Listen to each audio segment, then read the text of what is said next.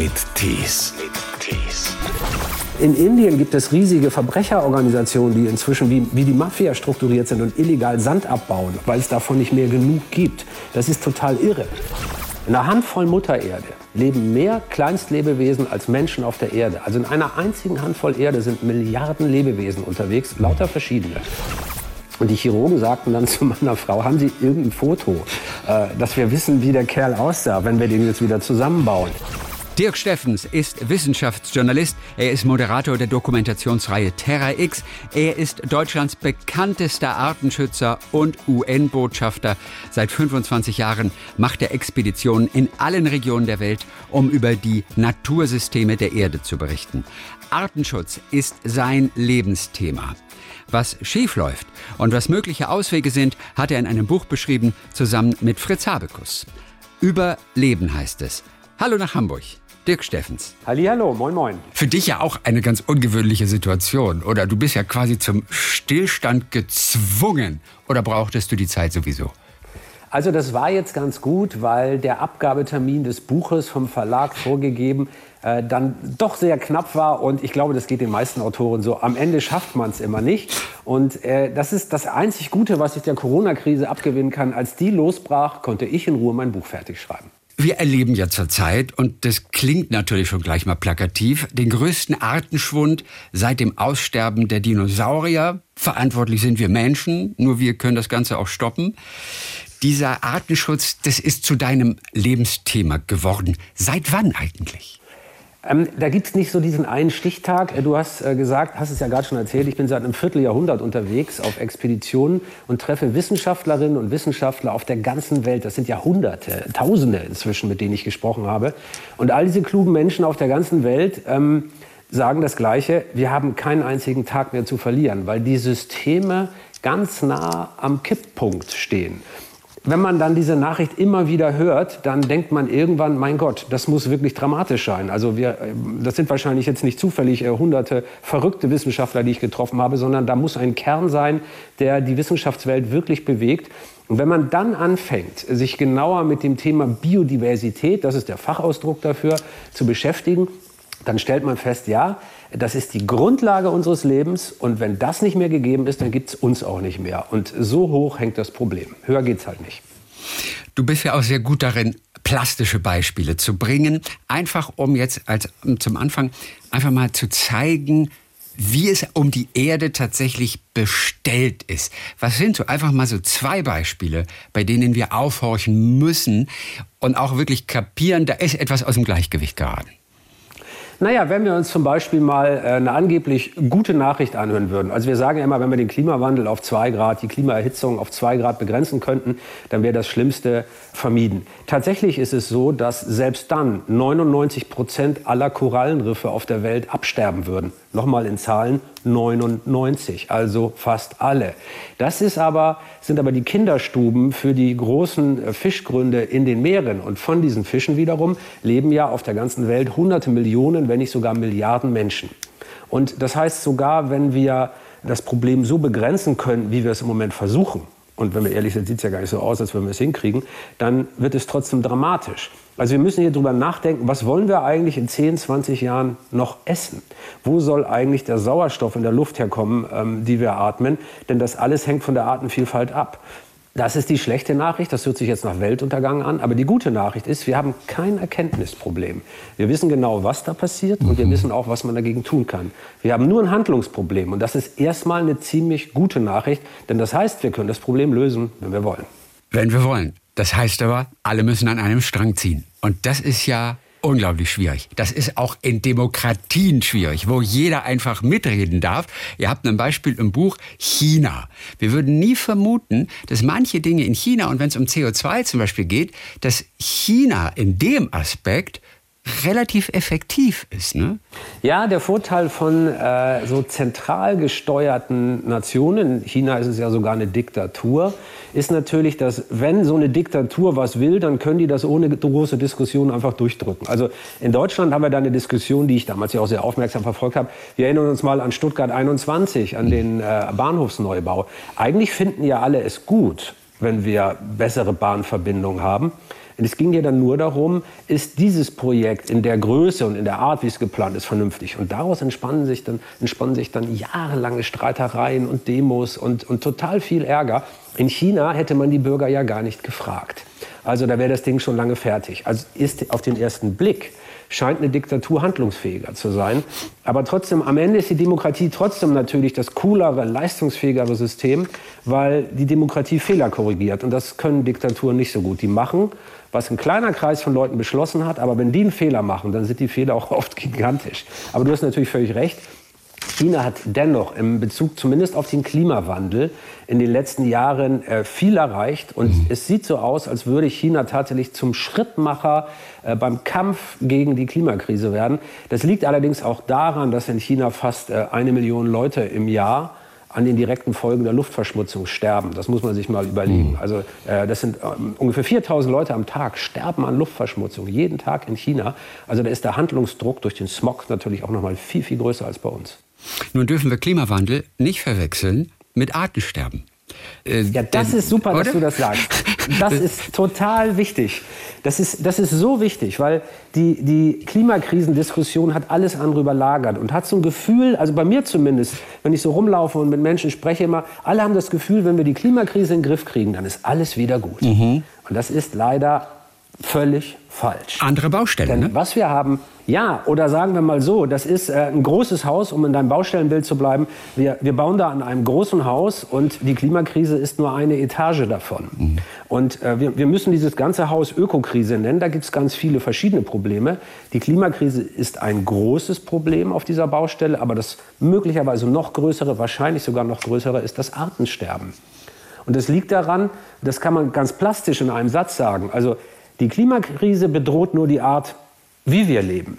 Aber das Artensterben stellt die Frage, ob wir leben. Mhm. Und es geht auch gar nicht um die Eisbären, die unter der Klimakrise leiden, die, glaube ich, für uns, selbst wenn sie aussterben würden, gar keine direkten Folgen hätten. Es geht um ganz andere Wesen auf diesem Planeten, nämlich welche? Um das Gesamt Bild des Lebens. Du hast völlig recht, wenn die Eisbären, wenn jetzt morgen die Nachricht käme, die Eisbären sind ausgestorben, dann würde mich als Tierfreund das natürlich todtraurig machen. Aber seien wir ehrlich, dein Leben, mein Leben, das Leben von uns allen hier in Deutschland würde sich dadurch überhaupt nicht verändern. Kein bisschen. Aber wodurch sich unser Leben dramatisch verändert, ist, dass wir jeden Tag, jeden einzelnen Tag ungefähr 150 Arten verlieren, also Pflanzen und Tiere. Jeden Tag sterben 150 Arten schätzungsweise aus. Und das heißt, dass das System, das uns ernährt, das zum Beispiel unsere Landwirtschaft möglich macht, langsam bedroht ist. In einer Handvoll Muttererde leben mehr Kleinstlebewesen als Menschen auf der Erde. Also in einer einzigen Handvoll Erde sind Milliarden Lebewesen unterwegs, lauter verschiedene. Und wenn die nicht da wären, dann wäre Erde nicht etwas Fruchtbares, auf dem man Landwirtschaft betreiben kann, sondern einfach nur toter Staub wie auf dem Mars. Und das ist ein schönes Beispiel dafür, das zeigt, warum wir Vielfalt brauchen. Wir brauchen die Vielfalt selbst. Es kommt nicht auf die einzelnen Arten an. Wir brauchen die Summe des Lebens. Alle ungefähr acht Millionen, acht, neun Millionen bekannten Arten, die müssen zusammenwirken, damit dieses Lebenserhaltungssystem auf dem Raumschiff Erde weiter funktioniert. Also wir schauen ja ganz gerne immer so auf, auf äh, die Regenwälder, die abgeholzt werden, auf Palmölplantagen. Das eigentliche Problem ist aber erstmal die Landwirtschaft hier bei uns in Deutschland. Ne? Das ist, das, da ist eigentlich unsere ja. größte Baustelle. Für uns ja. Das ist in verschiedenen Regionen der Welt unterschiedlich. Aber bei uns hier in Deutschland ist tatsächlich die Landwirtschaft der größte Hebel, wenn wir über Artenschutz oder im Negativen über Artensterben reden. Wir haben ja hier in, in Krefeld, äh, gab es äh, vorletztes Jahr diese tolle Studie über das Insektensterben. Und in diesem Bereich, wo die gemessen haben, waren drei Viertel aller Fluginsekten, sowas wie Bienen, halt weg. Und wir alle wissen, ohne Bienen keine Äpfel, weil ja Fluginsekten Bestäubung von Pflanzen machen müssen, die blühen. Das heißt also, die Landwirtschaft durch das Versprühen von Ackergiften reduziert die Zahl der Insekten, aber die Landwirtschaft hängt andererseits von dem Leben dieser Insekten ab. Also wenn, wenn, die, wenn die Ackerfrüchte, all das, was blüht, nicht bestäubt wird, dann gibt es nichts mehr zu ernten. Und das ist eben bei uns der aller, allergrößte Hebel. Also die, die, die Landwirtschaft darf eigentlich nicht Umwelt vernichten, sondern sie muss der wichtigste Umweltschützer sein. Und viele Bäuerinnen und Bauern sehen das übrigens auch so. Aber durch den Preisdruck und äh, auch durch uns alle, die wir in die Supermärkte laufen und immer das Billigste kaufen, sind natürlich viele in der Landwirtschaft gezwungen, so zu produzieren, wie sie es machen. Das ist sehr schade. Und wer kann das letztendlich regulieren? Kann der Staat sagen, das muss ja. teurer werden und schon wird anders produziert in der Landwirtschaft? So einfach ist es nicht, gell? Nee, so einfach ist es leider nicht. Also ähm, richtig große Veränderungen, und das können wir natürlich aus der Corona-Krise lernen, funktionieren nur, wenn alle Bereiche der Gesellschaft gleichzeitig in eine, und zwar in dieselbe Richtung gehen im besten Fall. Also, also in der Landwirtschaft heißt es, die, die, die Bäuerinnen und Bauern müssen Bock haben, eine nachhaltige Landwirtschaft zu betreiben. Wir Verbraucher müssen bereit sein, für wirklich gute Lebensmittel auch mal ein paar Cent mehr auszugeben. Und die Politik muss gleichzeitig dafür die Rahmenbedingungen schaffen. Das hört sich so abstrakt an, ist es aber nicht, wenn man sich vorstellt, wie das im Moment läuft. Also die Landwirtschaft kriegt ja so 30, 40, vielleicht sogar noch mehr Prozent von dem Einkommen. Das sind Subventionen. Das ist nichts, was die richtig erwirtschaften, sondern das sind Steuergelder. Und im Moment ist es so, dass der Betrieb, der am größten ist, am meisten Subventionen kriegt. Und der Betrieb, der qualitativ am besten wirtschaftet, der kriegt viel weniger. Es wird also Masse statt Klasse vom Staat gefördert. Und wenn man das ändern würde, wenn man nur das ändern würde, wenn man sagen würde, ein Betrieb, der, der hochwertige Lebensmittel produziert, kriegt von uns mehr Subventionen als einer, der einfach nur riesengroß ist und so industriell das macht, dann würde sich wahrscheinlich sehr schnell alles ändern. Also als Pessimist würde man sagen, die Menschen werden es nie schaffen, an einem Strang zu ziehen und äh, sich auf etwas zu einigen. Wie ist es, weil du gerade die Bienen zum Beispiel auch angesprochen hast und äh, man weiß ja mittlerweile, dass die Bäume teilweise äh, mit der Hand bestäubt werden. Da sind wirklich Menschen auf Leitern, die klettern in den Baum hoch, bestäuben also per Hand. Das ist ein gruseliges Bild für uns. Was können Erfindungen für die Ökokrise tun? Also ich denke jetzt auch an die Roboterbienen in China. Was kann da noch kommen? Können Erfindungen uns retten? Ja, ich bin da so ein bisschen pessimistisch. Die können uns helfen. Also ja, in China werden äh, Bäume schon von Hand bestäubt in einer, einigen Regionen. Das hat aber auch Gründe, dass sie also bestimmte äh, ähm, ähm, äh, Früchte ähm, ziehen. Aber ich war am MIT in den USA, in diesem berühmten technischen Labor und habe mir die, den, den Entwicklungsstatus der Roboterbienen angeguckt. Also da nimmt man das Problem schon so ernst, dass die sagen, wir versuchen äh, von künstlicher Schwarmintelligenz gesteuerte Roboterbienen zu entwickeln, die irgendwann die aussterbenden befruchtungsnatürlichen Bienen ersetzen können. Aber aber ich glaube nicht, dass das gut funktioniert. Also wenn man sich so einen normalen Apfelbaum mal anguckt, hier bei uns in Deutschland, das ist ja nicht eine Bienenart, die den bestäubt, sondern das sind Dutzende verschiedene Fluginsekten, und die funktionieren alle anders. Die einen fliegen lieber bei Regen, die anderen lieber bei Sonne. Die einen kommen mit Wind klar, die anderen nicht. Die einen bestäuben lieber die, die, die Blüten außen an der Krone, die anderen fliegen lieber zu denen nah am Stamm. Und ob das alles, also da stecken ja Millionen Jahre Evolution und Erfahrung dahinter. Und das technisch nachzubilden, das wird ganz schwierig. Außerdem brauchen Roboterbienen ja auch wieder Energie. Auf der anderen mhm. Seite habe ich neulich einen Landwirtschaftsroboter gesehen, den ich wirklich cool fand. Das war so ein Ding wie aus Star Trek. Ich weiß nicht, ob du dich erinnerst an diese großen Kampfmaschinen auf den hohen Stelzen, so vierbeinige Dinger. Mhm. Die sahen so ähnlich aus.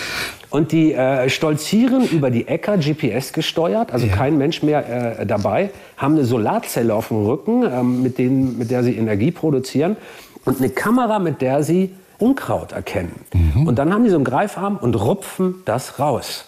Und das bedeutet, man braucht keine Chemikalien mehr, um Unkraut zu bekämpfen. Das ist natürlich eine Innovation, die cool ist. Modernste Technologie, die hilft, Ackergifte zu vermeiden.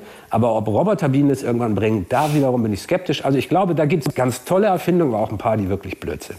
Das Problem für alle Artenschützer ist ja, beschreiben alleine reicht bei uns Menschen nicht. Klimakrise, Vermüllung der Meere, das Abschmelzen der Permafrostböden, das sind alles Dinge, die berühren uns kurzzeitig mehr, wir verdrängen sie dann aber auch ganz schnell. Ich glaube, im Kern müssen wir Menschen natürlich ein anderes Verhältnis zur Natur entwickeln. Das ist, glaube ich, das A und O. Und das hier ist, glaube ich, ein Geräusch zum Beispiel, das erkennst du sofort. Naja, natürlich. Das ist eine singende Amsel. Das ist richtig. damit damit ja. beginnt euer Buch mit einer ganz einfachen Amsel, die für dich auch welche Bedeutung ja. hat.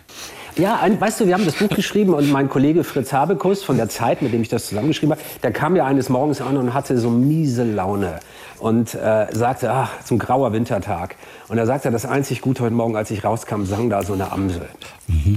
Und da haben wir uns überlegt, was kann Natur eigentlich? Also mal ab von dieser ganzen, manchmal ja auch sehr kalten Wissenschaft, über die wir bisher gesprochen haben. Ähm, Natur ist ja viel mehr als nur Zahlen und Fakten. Ähm, das Bild dazu ist natürlich ein Wald. Man kann einen Wald nicht beschreiben, indem man nur seine Bäume zählt. Ein Wald zu beschreiben hat ja auch viel mit Emotionen zu tun, mit dem Duft im Wald, den Klängen, dem weichen Boden unter den Füßen, wenn man da langläuft, diese, diese feuchte, kühle Luft. Also das hat viel mit, mit, mit Herz zu tun, mit Herz und Seele. Und äh, als Wissenschaftsjournalisten haben Fritz und ich dann geguckt, naja, kann man dieses Thema irgendwie fassen? Und dann haben wir angefangen mit seiner Amsel-Erfahrung, die er hier in Hamburg an so einem richtig grauen, miesen Hamburger Wintertag gemacht hat. Mhm. Und dieses Geräusch hat seine graue Stimmung aufgehellt. Und dann haben wir geguckt, gibt es dazu Wissenschaft? Und tatsächlich gibt es sehr interessante Forschungen, die sagen, wenn man im Krankenhaus liegt und vor dem Fenster des Krankenzimmers ein Baum wächst, wird man schneller gesund. Mhm. Also äh, es gibt große Studien dazu, die das zeigen.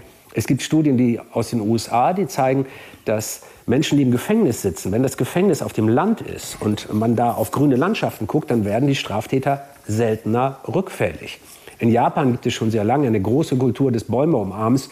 Und man stellt dann tatsächlich fest, also das kann man über Hormonausschüttung im menschlichen Gehirn messen, dass der Stresslevel erheblich sinkt. Also Menschen, die regelmäßig in der Natur sind, leiden seltener unter Depressionen, seltener unter Übergewicht. Also sie sind, um es mal ganz einfach zu sagen, einfach glücklicher.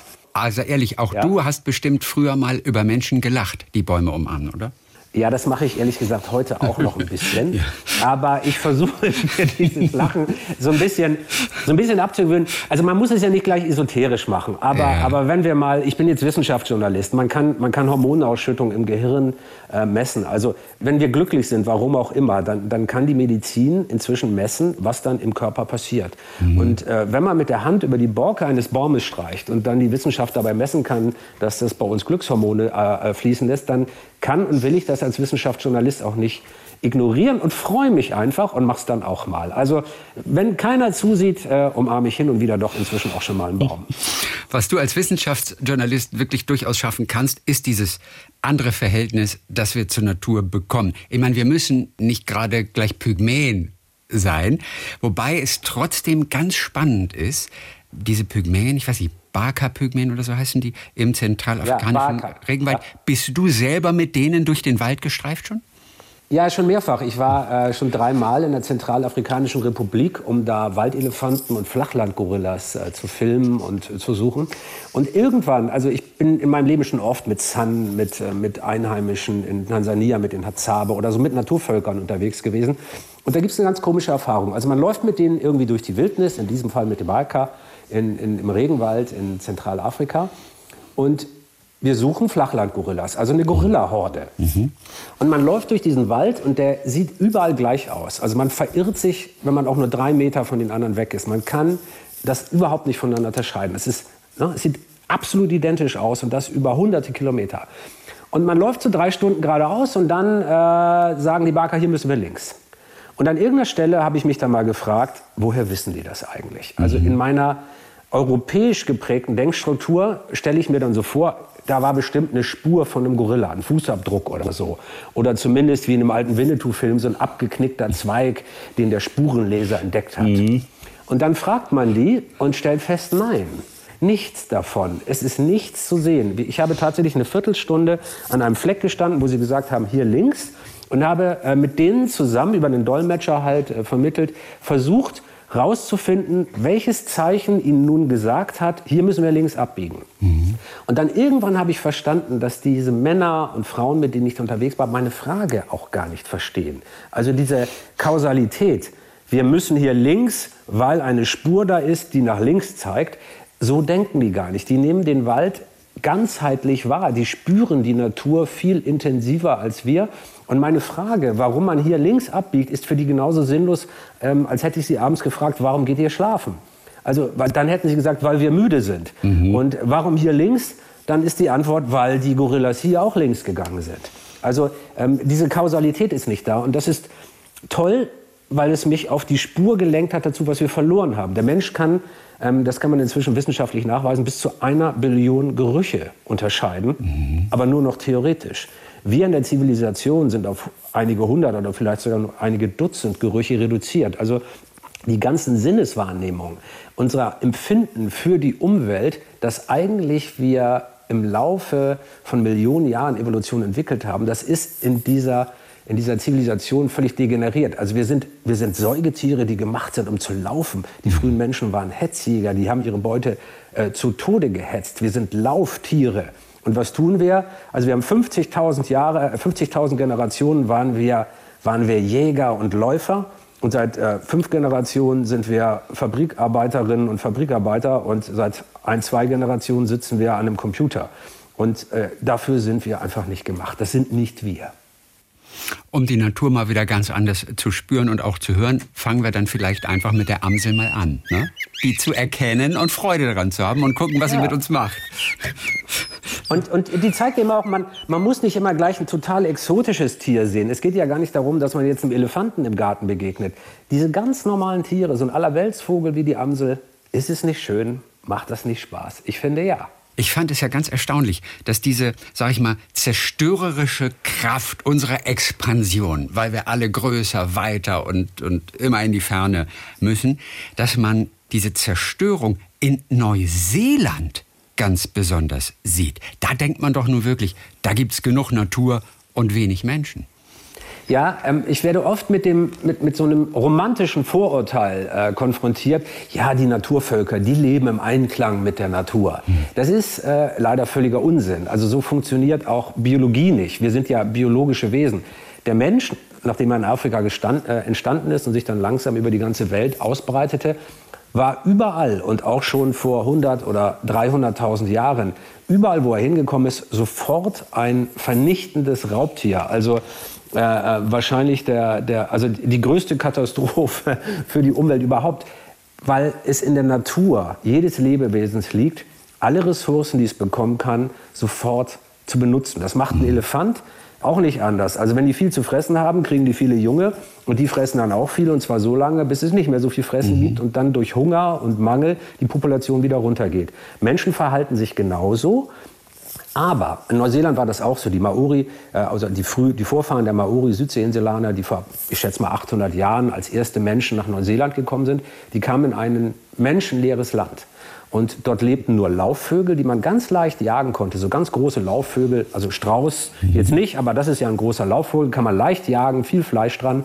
Und die ersten Generationen von Maori haben all diese Laufvögel gejagt und getötet, bis dann ihre Kultur halt in eine Hungernot geschlittert ist. Dann gab es große Verteilungskriege, die ganze Kultur ähm, ist ins Schleudern geraten und musste sich völlig neu organisieren. Und erst danach haben die dann Formen gefunden, nachhaltig mit der Natur zu leben. Und wir können davon ausgehen, das gilt genauso für die Aborigines in Australien oder die ganzen Stämme, die noch heute im Amazonas-Regenwald leben. Also keiner von den Menschen war von vornherein jemand, der, weil er irgendeine höhere Natureinsicht hat, im Einklang mit der Welt lebte. Mhm. Die mussten das alle auf die harte Tour lernen. Aber wenn wir das global heute auf die harte Tour lernen, dann bedeutet das ja Hungersnöte, Flüchtlingsströme, Verteilungskriege, all das, was wir nicht wollen. Wir müssen also diese Mechanik, diese biologische Mechanik der Ausbreitung und des Ausbeutens durchbrechen durch Nachdenken. Und das ist anstrengend. Und was ist jetzt in Neuseeland so im Argen? Also Neuseeland war halt biologisch eine völlig eigene Welt. Die Evolution hat sich losgelöst vom Rest der Welt entwickelt, weil halt das Meer dazwischen lag. Also gab es da niemals Säugetiere, mal von Fledermäusen, die rüberfliegen konnten, abgesehen, aber es gab keine Säugetiere. Nur diese Laufvögel. Und dann kamen die ersten Menschen, haben ganz viele Laufvögel ausgerottet, die Moas vor allem, also die ganz großen Laufvögel. Und diese Menschen hatten außerdem Ratten mit auf ihren Kanus, die pazifische Ratte, die hatten sie als lebenden Proviant dabei. Und dann haben sich Ratten ausgebreitet und die fressen dann zum Beispiel die Vogelnester. Später kamen dann noch Katzen und Hunde dazu, also Tiere, die von Menschen eingeschleppt worden sind. Und das führte dazu, dass die heimische Natur, die heimische Fauna, die Tierwelt äh, Neuseelands so gut wie verschwunden ist durch menschlichen Einfluss, weil sie eben auf Säugetiere und auf den räuberischen Menschen gar nicht eingestellt waren. Da kann man also wie unter einem Brennglas sehen, was passiert, wenn man nicht mit der Natur lebt, die man vorfindet, sondern gegen sie lebt. Dann geht sie irgendwann kaputt und dann brechen Systeme zusammen. Die Honeycomb Hill Cave, die ist ja auch in ja. Neuseeland. Du warst selber unten. Ja, äh, das war ein schlimmer Tag. Ähm, ich kann mich noch erinnern, es regnete in Strömen und äh, dann muss man in so eine Höhle rein und das ist ein ganz enger Eingang. Also da muss man dann auf dem Bauch so bäuchlings sich durch so, so, so Felsengen quetschen, ewig lang und durch den Schlamm robben. Und irgendwann öffnet sich dann so eine, so eine, so eine Höhlenkathedrale und da liegen tausende Skelette und also unfassbar viele Knochen drin. Mhm. Und zwar von diesen Laufvögeln, die oben auf der Oberfläche Neuseelands schon lange ausgestorben sind. Das ist ein natürlicher Zufall. Diese Höhle hat oben ein Loch, da ist vor tausenden von Jahren mal die Decke eingestürzt. Und das ist wie eine natürliche Fallgrube.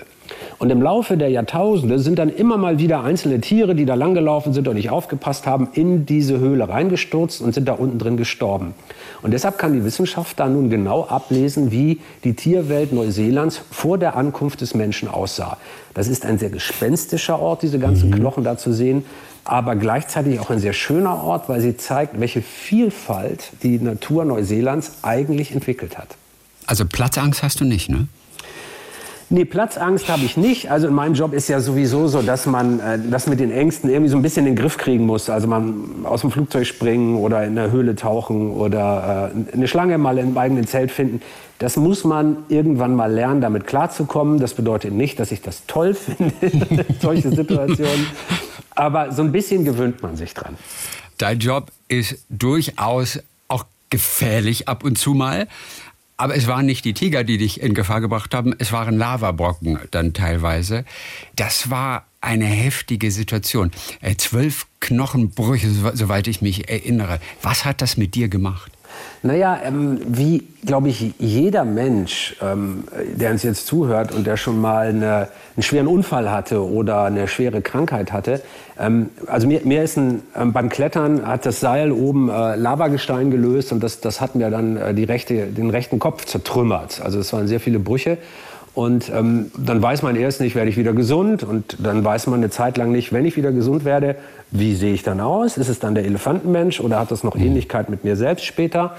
Und so schlittert man dann schon auch durch Krisen, erstmal durch eine Lebensangstkrise, dann durch eine Zukunftsangstkrise. Und ähm, irgendwann, ähm, in meinem Fall ist es ja dann gut ausgegangen und obwohl die rechte Gesichtshälfte Hälfte von der Gesichtschirurgie rekonstruiert ist, ähm, sehe ich ein bisschen wieder aus wie früher. Ähm, die, die, lustige Anekdote dazu ist, also wenn der Kopf, ähm, wenn, es, wenn man sehr viele Knochenbrüche im Kopf hat, dann schwillt der Kopf an, also wie so eine geplatzte Melone und man hat keine Ähnlichkeit mehr mit sich selbst. Und die Chirurgen sagten dann zu meiner Frau, haben Sie irgendein Foto, äh, dass wir wissen, wie der Kerl aussah, wenn wir den jetzt wieder zusammenbauen? Und dann hat meine Frau tatsächlich eine Autogrammkarte vom ZDF äh, mitgebracht. Und die haben die Chirurgen an das Bett geheftet und nach diesem Foto dann äh, ein Gesicht gebaut. Woraufhin mein Chef vom ZDF sagt, ach, das ist ja toll, dann können wir uns ab jetzt die Moderatorin selber bauen.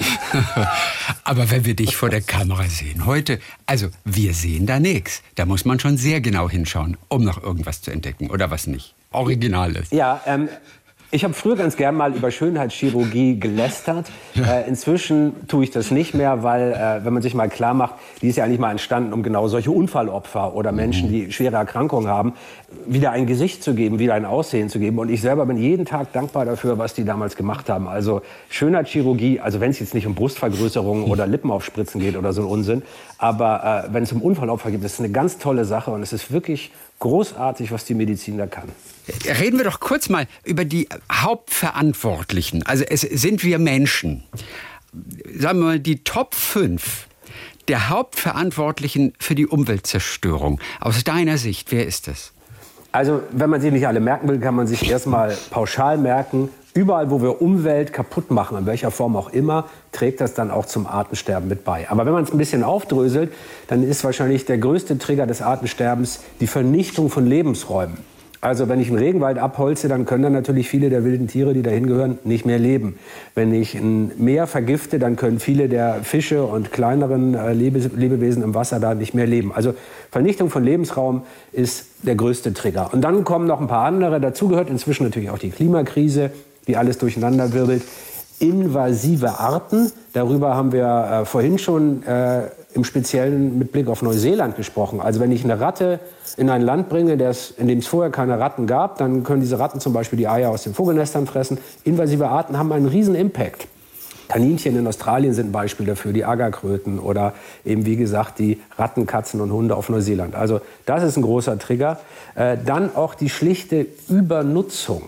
Ähm, dieser ein bisschen blutleere Begriff wird in der Ökologie dafür verwendet, wenn man der Natur einfach mehr klaut, als gleichzeitig wieder nachwachsen kann. Also das krasseste Beispiel global ist dafür wahrscheinlich die Überfischung der Weltmeere. Also wenn wir jeden Tag mehr Fisch fangen, als in der gleichen Zeit nachwachsen kann, dann muss man jetzt kein Raketentechniker sein, um zu verstehen, dass es irgendwann keine Fische mehr gibt. Das sind die Haupttrigger für das Artensterben auf unserem mhm. Planeten. Jetzt ist ja die Frage auch, die ihr beantwortet, warum brauchen wir Diversität für unser Leben? Und es ist dann ganz interessant, und dessen sind wir uns eigentlich nicht klar, dass alles auf der Erde vernetzt ist. Also wir wissen, dass Bäume auch von Kontinent zu Kontinent irgendwie miteinander verbunden sind. Schwer zu greifen, aber wir glauben es auch einfach. Nichts, was ich mache, hat nicht irgendwo Folgen. Was ist nochmal ein schönes plastisches Beispiel, mit dem du uns verblüffen kannst, dass wir es endlich kapieren? Naja, es ist natürlich so, wenn ich zum Beispiel ähm, Gift in ein Meer kippe, dann beeinträchtigt das das Plankton im Meer. Und hier meine ich Phytoplankton, vor allen Dingen Phytoplankton heißt, das ist Plankton, das genau wie Bäume Photosynthese macht, also Sonnenlicht in äh, Energie umwandelt. Dieses Plankton wiederum ernährt viele Fische. Ähm, die sind mit dafür verantwortlich, dass Sedimente entstehen. Äh, wenn sich das Land dann irgendwann hebt, dann werden daraus vielleicht Wüsten. Der Wind trägt dann Wüstensand von Afrika rüber äh, nach Lateinamerika. Da düngt dieser Wüstensand den Regenwald im Amazonas, der sonst gar nicht wachsen könnte. Die ganz vielen Pflanzen dort verdunsten jeden Tag so viel Wasser, dass eine geschlossene Wolkendecke entsteht. Das ist eine Klimaanlage für die Erde, die unsere Temperatur, unser Klima hier reguliert. Deshalb gibt es Eiskappen am Nord- und am Südpol. Und so hängt alles mit allem zusammen. Und was ich jetzt gar nicht erwähnt habe, ist, dass diese kleinen Algen im Meer auch für jeden zweiten Atemzug, den wir nehmen, verantwortlich sind. Und daran sieht man, an einem kleinen Tier, nehmen wir die Kieselalgen jetzt als eine dieser Algenarten als Beispiel, ein kleines Lebewesen ist kein Tier, ein kleines Lebewesen, das wir noch nicht mal kennen, von dem die wenigsten jemals gehört haben. Wenn es das nicht mehr geben würde, dann würden wir alle sterben. Und dieses Lebewesen ist überall auf der Welt zu finden, egal wo man hinreist. Überall hat es was mit Algen zu tun, mit diesen Kieselalgen, mit diesen großen Kreisläufen auf der Erde. Und wir müssten nur dieses eine kleine Lebewesen vernichten und schon wäre alles vorbei. Was ich ja wirklich interessant fand, ist, selbst Tomaten unter Plastikfolien sind ein Problem. Also diese großen Felder, also wie, was weiß ich, Flughäfen groß, Fußballfeld groß, wie sie auch in Spanien ja für uns in Deutschland zum Beispiel angebaut werden. Nicht für die Spanier, aber für uns in Deutschland. Selbst die haben große Auswirkungen. Ne? Ja, und du hast das sehr sympathisch untertrieben. Die sind nicht äh, Flug, äh, also nicht, nicht Fußballfeld groß, sondern die sind so groß wie riesige große Städte. Also in, in, in Südspanien zum Beispiel in Almeria, einer Gegend, die eigentlich wüstig trocken ist, wo man überhaupt sowas wie Tomaten, das sind sehr wasserintensiv, äh, wasserintensive Pflanzen, überhaupt nicht anbauen kann. Da ist äh, das sogenannte äh, Plastikmeer gebaut worden. Mhm. Also die größten zusammenhängenden äh, Gewächshausflächen unter Plastikfolien auf der ganzen Welt. Das sieht aus dem All, also auf Satellitenfotos so aus, als hätte sich ein riesiger Gletscher ins Mittelmeer verirrt. Also wirklich, wirklich verrückt, riesengroß. Wir waren da und äh, in diesen Hallen, das ist wirklich unglaublich und das, man braucht ja sehr viel Wasser und das wird halt aus dem Boden hochgepumpt in einer Gegend, in der es sowieso fast kein Wasser gibt. Und dadurch versalzt das Grundwasser jetzt immer weiter und der Grundwasserspiegel fällt immer weiter ab. Und nur weil wir alle gerne das ganze Jahr über Tomaten und Paprika und viele andere Früchte, die wir eigentlich sonst nicht hätten, essen, weil wir nicht regional und saisonal essen, wird da ein riesiger Naturraum zerstört und das kann man dann auch nicht reparieren so schnell. Also wenn man jetzt morgen aufhören würde, da Tomaten anzubauen, dann wäre nicht übermorgen alles wieder gut.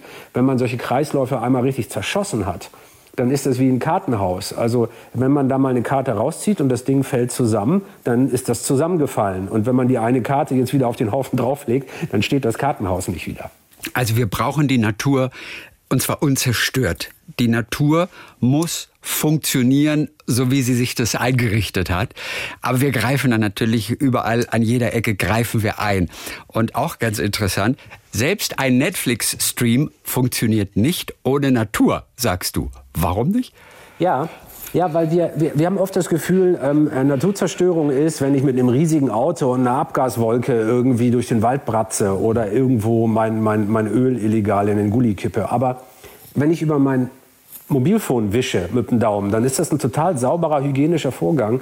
Aber man muss sich ja mal klar machen, da stecken seltene Erden drin. Man braucht total viel Energie, um das herzustellen. Irgendwo in Russland startet wieder eine Rakete mit einem Kommunikationssatelliten Irgendwo im Kongo müssen wahrscheinlich vielleicht sogar Kinder in irgendeine Kobaltmine, um seltene Erden abzubauen.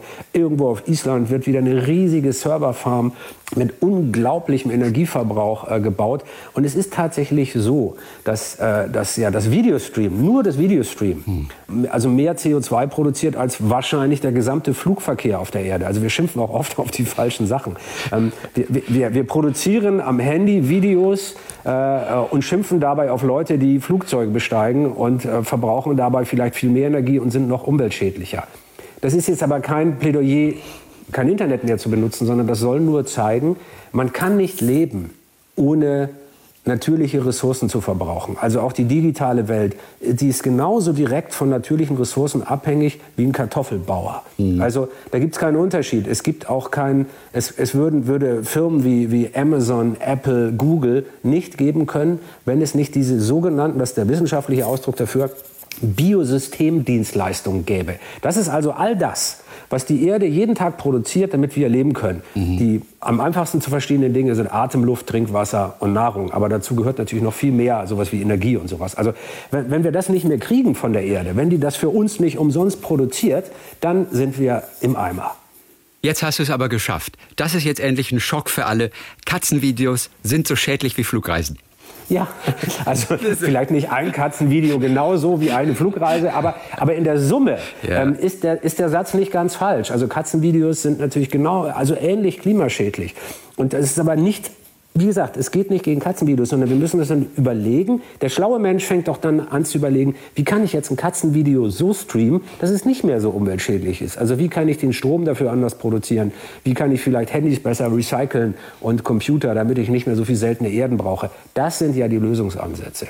Und deshalb fordern wir in dem Buch ja auch, dass wir so eine Art äh, ökologischen Ausnahmezustand brauchen, also ständig. Ne? Also alles, was wir tun, muss immer auch überprüft werden da, äh, an der Frage, wie gut oder schlecht ist es für die Umwelt. Und wenn etwas besonders schlecht für die Umwelt ist, dann muss es entweder verboten werden oder teuer gemacht werden. Denn sonst ähm, entziehen wir uns ja unsere eigenen Grundlagen. Und so blöd können wir ja nicht sein.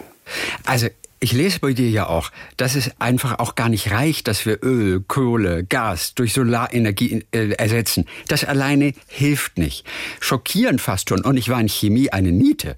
Aber von 118 chemischen Elementen sind 44 mittlerweile ganz knapp. Entschuldigung, wo soll denn da jemals ein Ausweg sein, Dirk? Ja, äh, indem wir geschlossene Kreisläufe schaffen. Also man darf nicht mehr der Natur einfach immer nur was entnehmen, ja. ohne dass sie sich regenerieren kann. Also äh, wir leben in einer Zeit, in der, und als ich das zum ersten Mal recherchiert habe, dachte ich wirklich, ähm, äh, ich hätte, ohne es zu merken, irgendwie Drogen zu mir genommen. Aber tatsächlich, der sprichwörtliche Sand am Meer wird knapp. Ja.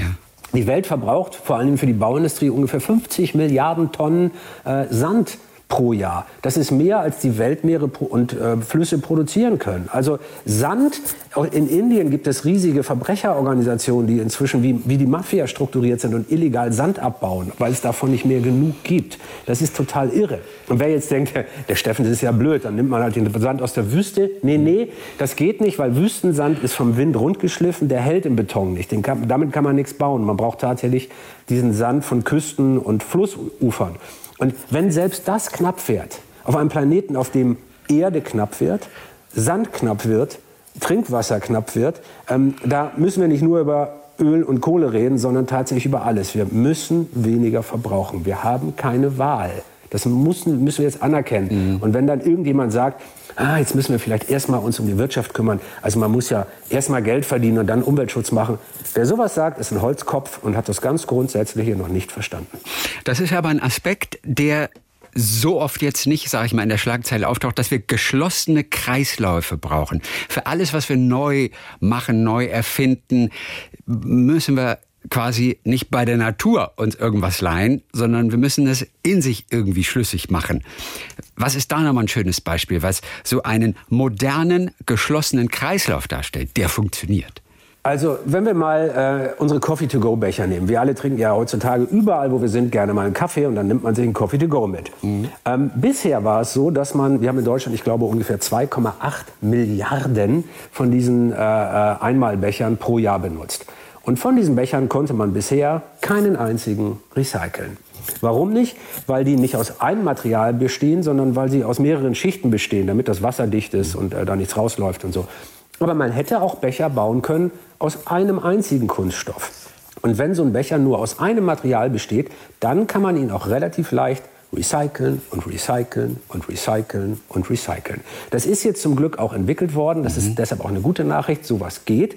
Aber das zeigt, man muss gar nicht die Welt unbedingt komplett auf den Kopf stellen. Es ist so eine kleine Veränderung, wie welches Material verwenden wir für Coffee-to-go-Becher. Mhm. Und schon hat man 2,8 Milliarden Becher weniger, die unsere Wälder, unsere Flüsse und die Meere mit Plastikmüll voll machen. Also so sehen schlaue, konstruktive Lösungen aus. Deine Expeditionen, die führen dich an abenteuerliche Orte, in den Dschungel, in Höhlen und manchmal auch einfach nur in einen Keller in Südengland, wo ein ganz interessantes Projekt angelegt ist. Es ist der artenreichste Ort der Erde. Wie sieht's da aus? Ja, das ist wirklich lustig. Das ist, also man muss sich das vorstellen, äh, ein relativ spaciges, modernes Forschungsgebäude äh, in, in, Wessex in England. Und dann, dann, dann geht man so eine Treppe runter und dann steht man wie in so einem James Bond-Film vor so einer riesigen, dicken äh, Safe-Tür. Also nicht ein Safe, wo man was reinlegt, sondern ein Safe, wo man reingeht. Mhm.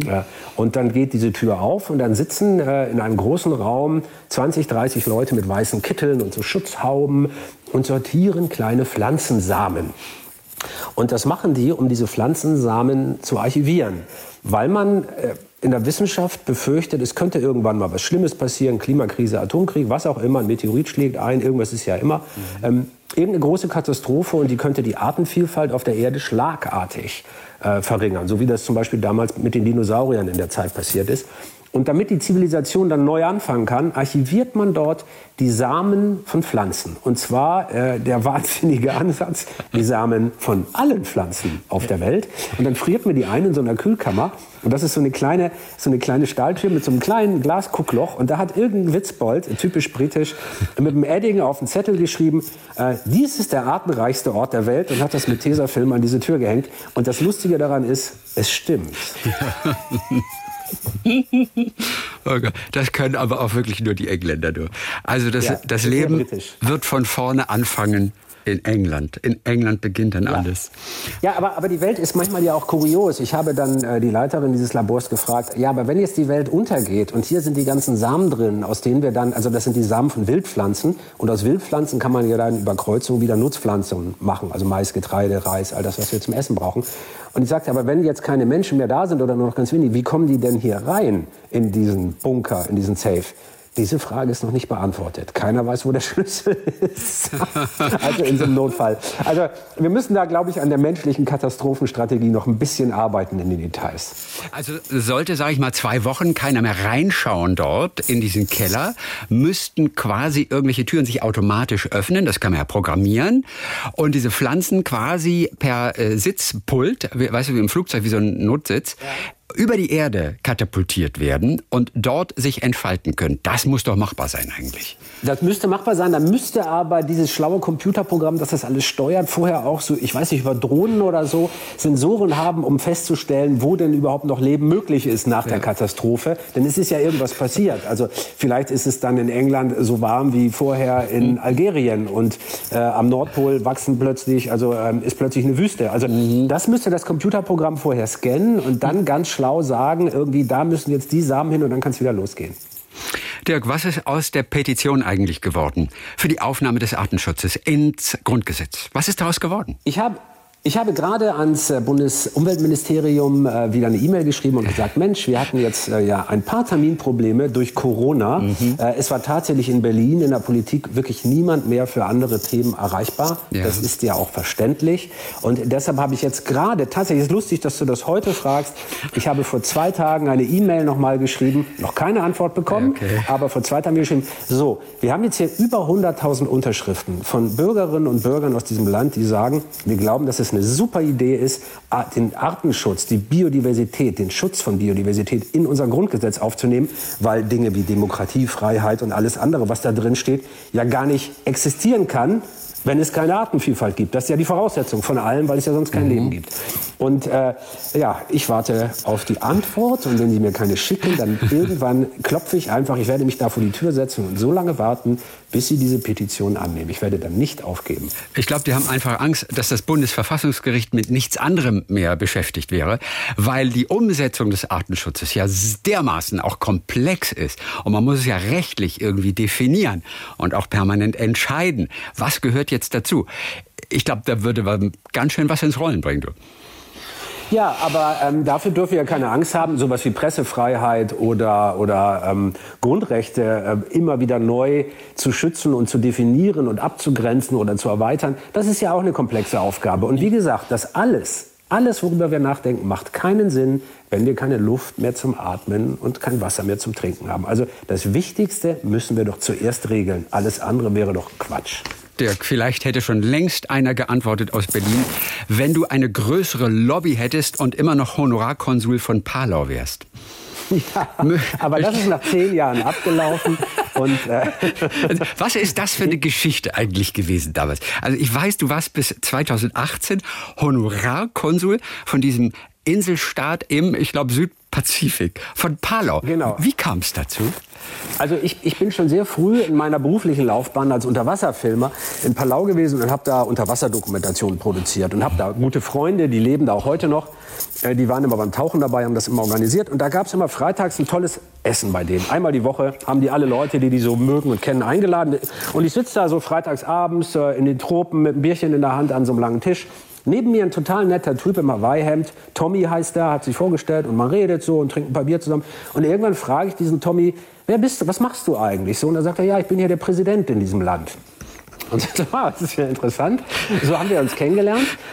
Und äh, man muss jetzt wissen, Palau ist ganz klein. Das ganze Land, der Staat hat nur 20.000 Einwohner die können sich jetzt nicht leisten, in jedem Land der Erde eine Botschaft zu bauen und da einen professionellen Botschafter und sowas hinzuschicken. Also fragte mich Tommy, Tommy Remengesau, so sein Name, äh, fragte mich dann irgendwann, sag mal, hättest du nicht Bock, äh, uns als Honorarkonsul in Palau zu vertreten? Und naja, gesagt, getan, das habe ich dann zehn Jahre lang gemacht. War nicht viel Arbeit. Es ging vor allen Dingen darum, eben dieses Land ein bisschen bekannter zu machen. Mhm. Ich musste ein, zwei Mal so kleinere Passangelegenheiten machen. Es kommen ja auch nicht so viele Leute aus Palau nach Deutschland. Es gibt halt nur ganz wenige. Aber äh, das war eine große Ehre. Man lässt sich wunderbar und leicht mitreißen, wenn du von Artenschutz erzählst. Das ist so dein Lebensinhalt seit vielen, vielen Jahren geworden. Das ist ein so mächtiges Thema, das ja quasi auch Besitz von dir ergriffen hat. Was sind so die Momente, wo es dir auch mal so zu viel wird? Weil es, es wirkt so übermächtig, dieses Thema. Ja, das Thema ist so übermächtig, weil es ja wirklich, also äh, wenn, wenn das Wort alles irgendwann mal äh, gerechtfertigt eingesetzt wurde, dann hier, alles hängt davon ab. Und ich kann mich noch erinnern, wie an dieses seltsame Gefühl, ich, ich fahre ja seit über einem Vierteljahrhundert als, als Wissenschaftsfilmer um die Welt.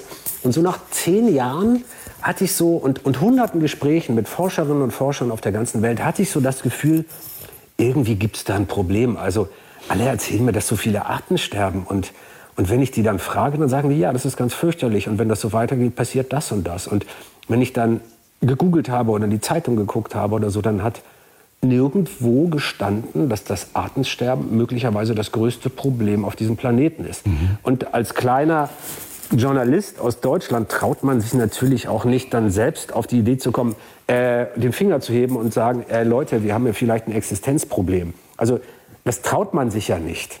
Und ich habe dann angefangen, ganz leise und vorsichtig so auf, äh, wenn ich immer, wenn ich, wenn ich äh, Forschende getroffen habe, zu fragen, sag mal, kann das vielleicht sein, dass das ein Menschheitsproblem ist? Und dann guckten mich immer alle völlig erstaunt an. Natürlich, das wissen doch auch alle. Und irgendwann ist mir aufgefallen, nein, das wissen eben nicht alle, sondern das wissen nur die Forschenden, die sich mit diesen Themen beschäftigen.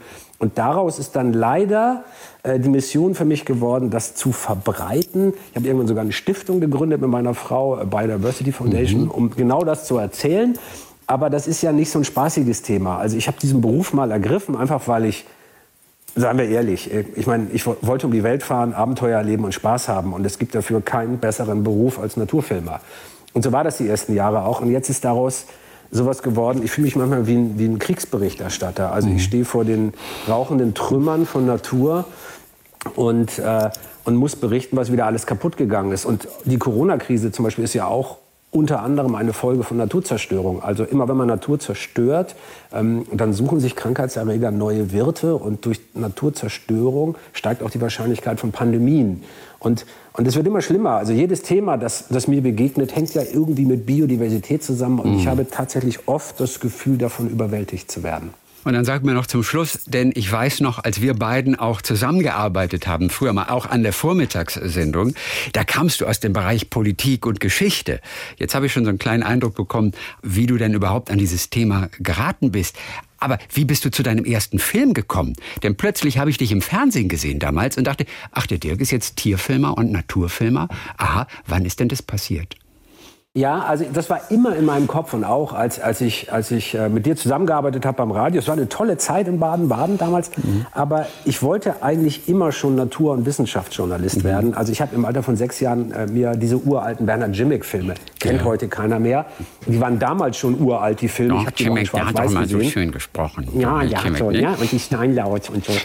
und äh, ich, ich war aber ein großer Fan davon. Ich wusste schon mit sechs Jahren, das ist das, was ich machen will. Und irgendwann im Leben war dann diese Kreuzung, an die ich gekommen bin. Da hieß es dann, ähm, studierst du jetzt Biologie oder, oder gehst du erst einfach auf den Journalismus und machst das, da eine Ausbildung. Und wie der Zufall es wollte, habe ich mich erst für den Journalismus entschieden und habe diesen Umweg über Politik und Geschichte gemacht. Ich habe ja das Politik- und Geschichtsstudium auch nie abgeschlossen, weil das immer nur Mittel mhm. zum Zweck sein sollte. Und dann gab es die ersten Möglichkeiten. Ähm, übrigens genau bei dem Sender, äh, bei dem wir jetzt gerade uns unterhalten. Yeah. Damals habe ich eine Sendung gemacht, die hieß Mack weltweit. Ja. Äh, ich weiß, die Älteren werden sich erinnern. und das war großartig. Berichte von der ganzen Welt, was Leute so forschen da und was die machen und erleben. Und äh, so fing das an und äh, so habe ich mich in diesem Bereich immer weiter vorgearbeitet. Und dann habe ich zehn Jahre lang hinter der Kamera gearbeitet für mhm. verschiedene Sender.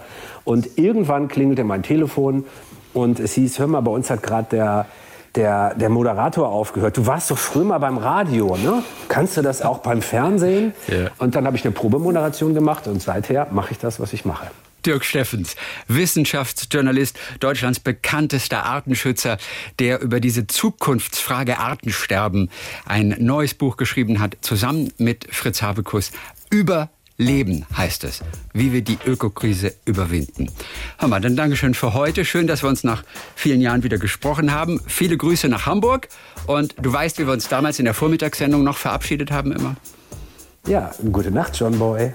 Nee, gute Nacht. Du warst Dirk Boy, ich war Chris Bob. Ah ja, ja Chris, Chris Bob und Dirk. Ja, so war es, genau. Ich hatte aber diese John Boy. Wir haben, immer, wir haben die Woltens geliebt. Wir haben diese Szene so geliebt, wie die Woltens abends Gute Nacht sagen. Also, gute Nacht, Dirk Gute Nacht, Boy. Chris Bob. Gute Nacht, Dirk Boy.